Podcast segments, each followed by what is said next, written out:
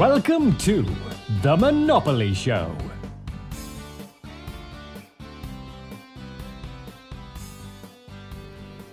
En este episodio vamos a seguir defendiendo al capitalismo de muchos ataques que está recibiendo en la actualidad por políticos y por personas que no entienden nada de economía y que tienen pensamientos socialistas. Entonces, si, las si no están interesados en estos temas, pueden saltarse este episodio y seguir viendo los otros episodios. Hay algunas personas que solo les interesa aprender educación financiera, bienes raíces, inversiones, acciones, ese tipo de temas. Y no les interesa mucho estos debates sobre capitalismo y socialismo. Entonces pueden saltarse este episodio e ir a los otros. Eh, trataremos de hacer episodios de todos estos temas, tanto de capitalismo, de libertarismo, eh, como también episodios de educación financiera, bienes raíces y acciones. Entonces, si no les interesan estos temas, pueden saltarse a los siguientes. Entonces, ya entrando al tema de este episodio, eh, vamos a comenzar a, a dar algunos argumentos para defender al capitalismo. Por ejemplo, muchas personas en la actualidad apuntan a los principales problemas que tiene la economía y piensan que esos problemas son el resultado del capitalismo. Y por lo tanto estas personas creen como creen que estos problemas son causados por el capitalismo, estas personas creen que la solución a la mayoría de estos problemas es aumentar el tamaño del gobierno, es decir, es aprobar leyes socialistas, programas socialistas, para así solucionar estos problemas. Estas personas evidentemente no entienden nada de economía y no han estudiado historia. Estas personas obviamente están entendiendo todo al revés. Los daños que ellos están viendo en la economía son en realidad el resultado de los socialistas y de sus políticas. Estos programas, estos, estas propuestas socialistas que se han infiltrado en la economía son las que están causando eh, los problemas y las crisis en la actualidad.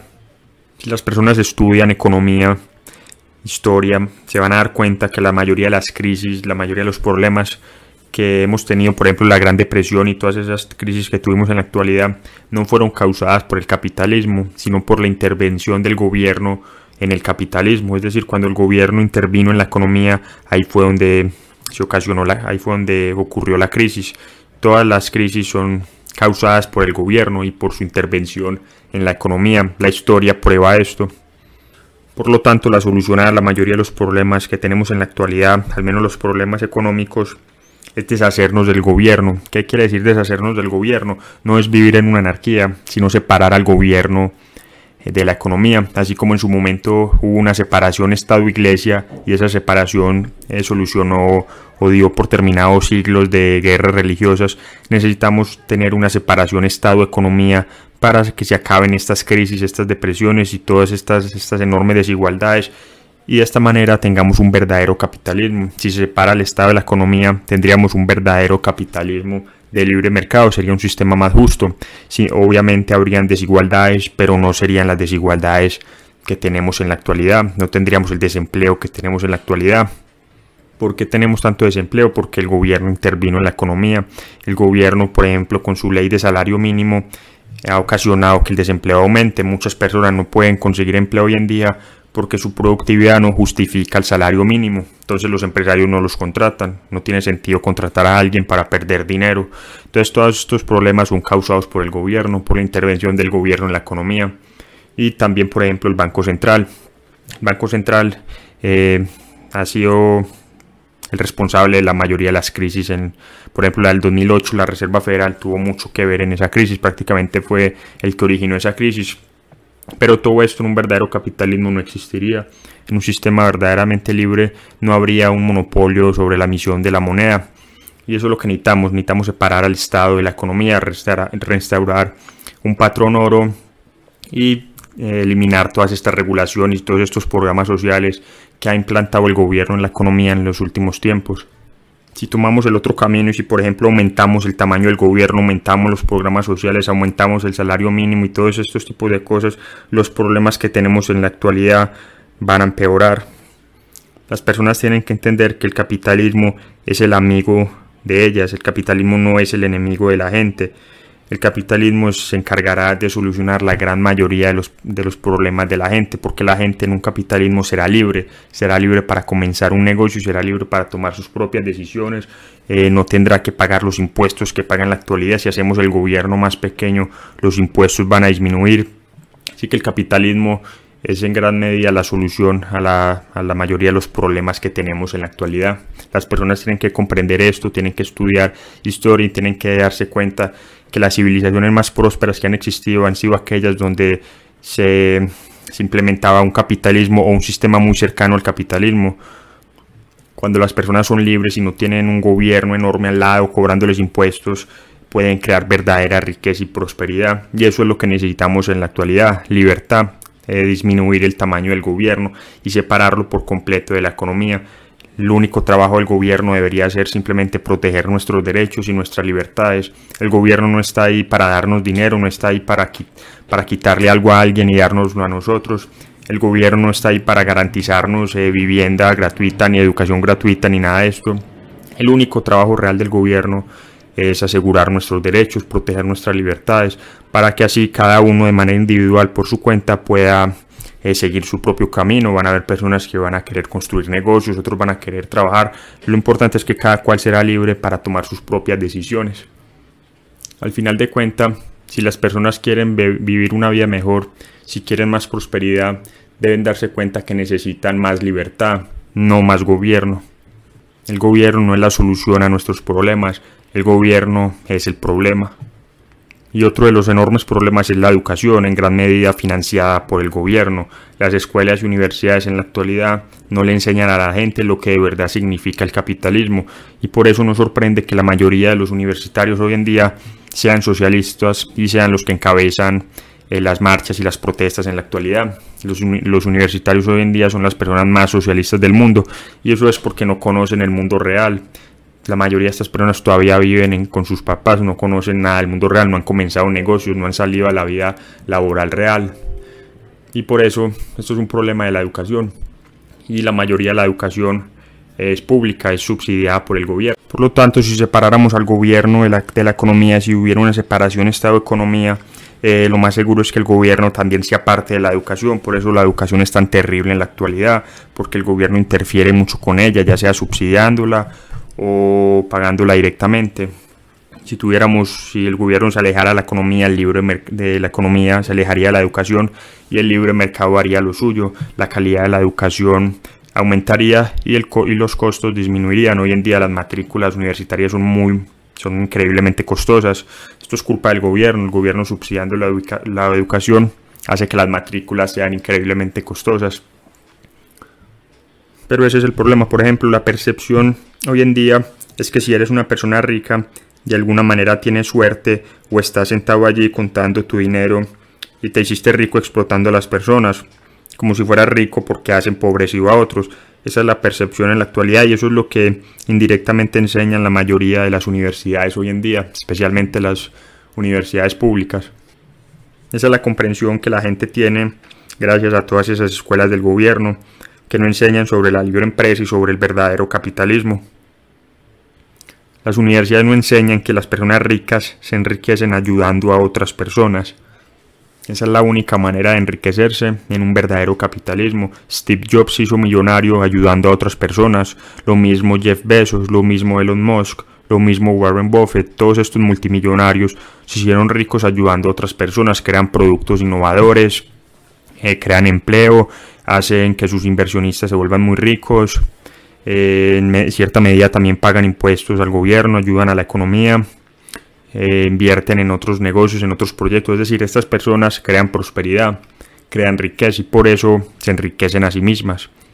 Pero sin irnos más lejos, digamos que eres un hombre de negocios, ¿cómo acumulas dinero? Tienes que convencer, convencer a otras personas para que compren tus productos o servicios. No puedes obligarlos a que hagan esto, si quieres que los clientes te den su dinero, tienes que darles un mejor trato que otros y tienes que mejorar sus vidas de una manera u otra. La gente no te va a dar su dinero por tus cosas a menos que tus cosas hagan que sus vidas sean mejores que el dinero que tenían.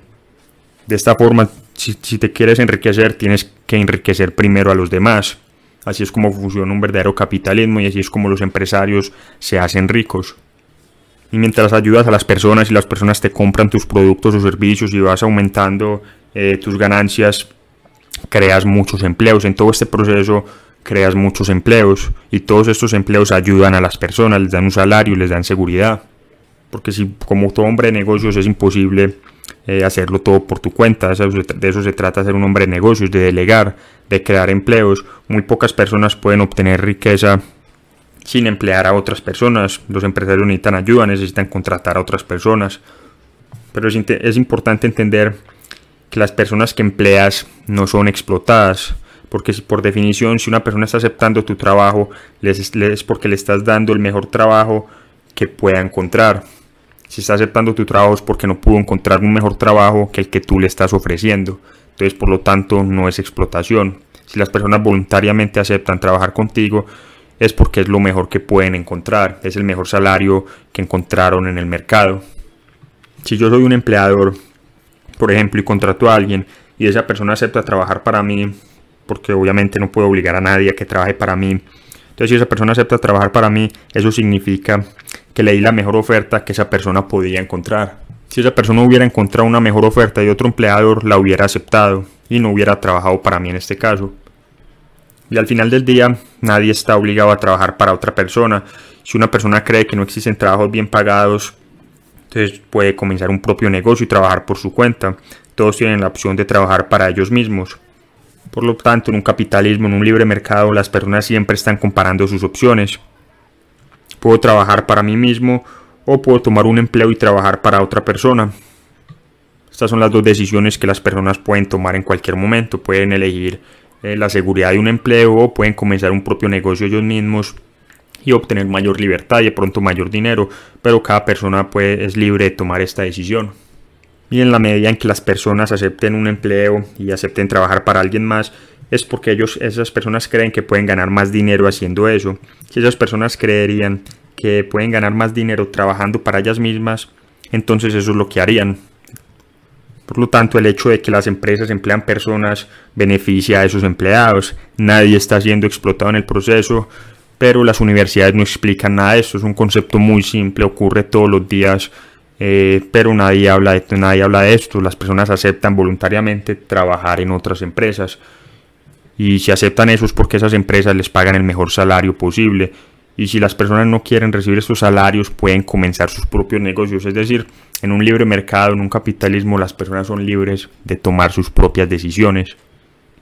Ahora, muchos, muchas personas en la actualidad, muchos socialistas, eh, miran los salarios bajos que ganan algunos empleados y siempre dicen que eso es explotación, que las empresas son malvadas, que las corporaciones están explotando a los empleados.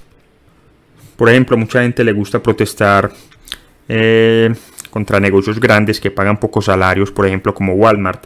Mucha gente dice que Walmart está explotando a los empleados al no pagarle suficiente dinero. Mucha gente dice que con lo que les pagan no son capaces de sostener una familia. Ahora, si esto fuera verdad, si es cierto que Walmart está explotando a las personas, entonces ¿por qué los empleados de Walmart no renuncian y consiguen un mejor empleo, un mejor salario, un empleo que les pague un mejor salario? Quiero decir, si, si estuvieran siendo explotados realmente, los empleados renunciarían y, obtenían, y obtendrían mejores empleos. ¿Cierto? Recuerden que Walmart no puede obligar a nadie a trabajar para ellos. Las personas que todos los días van a trabajar para Walmart eh, lo hacen voluntariamente. Entonces, si, si, es cierto lo que dicen los socialistas y, y, Walmart, por ejemplo, está explotando a sus empleados, ¿por qué los empleados no están renunciando? ¿Por qué siguen yendo a trabajar? ¿Por qué no consiguen entonces otro empleo que les pague mejor si creen que están siendo explotados? Lo cierto es que el hecho de que los empleados no estén renunciando significa que Walmart les está ofreciendo el mejor trabajo que pueden encontrar porque si pudieran encontrar un mejor trabajo renunciarían, pero no lo hacen, entonces Walmart les está ofreciendo el mejor trabajo que estas personas pueden encontrar. Ahora, ¿cómo puede Walmart estar haciendo algo malo al ofrecerles el mejor trabajo que no pueden encontrar en ningún otro lugar? Lo cierto es que Walmart les está ofreciendo el mejor trato posible. Ahora hay, muchas personas que dicen, bueno, pero aún así deberías pagarle más dinero a los empleados. Pero, pero ¿por qué deberían pagarle más dinero? Quiero decir, si el trabajo no vale más, ¿por qué deberían pagar más? Si el trabajo que los empleados de Walmart no produce más dinero, no hay razón para que Walmart les pague más dinero. Al final todo se basa en la productividad y también por los clientes. La razón por la que los empleadores quieren mantener los salarios bajos no es porque los empresarios sean malos y codiciosos, es porque ellos quieren mantener sus precios bajos, porque saben que en últimas los consumidores solo los van a elegir a ellos si tienen precios bajos, si tienen precios altos, Walmart no va a poder competir. va a tener que cerrar, las personas irán a comprar a otro lugar.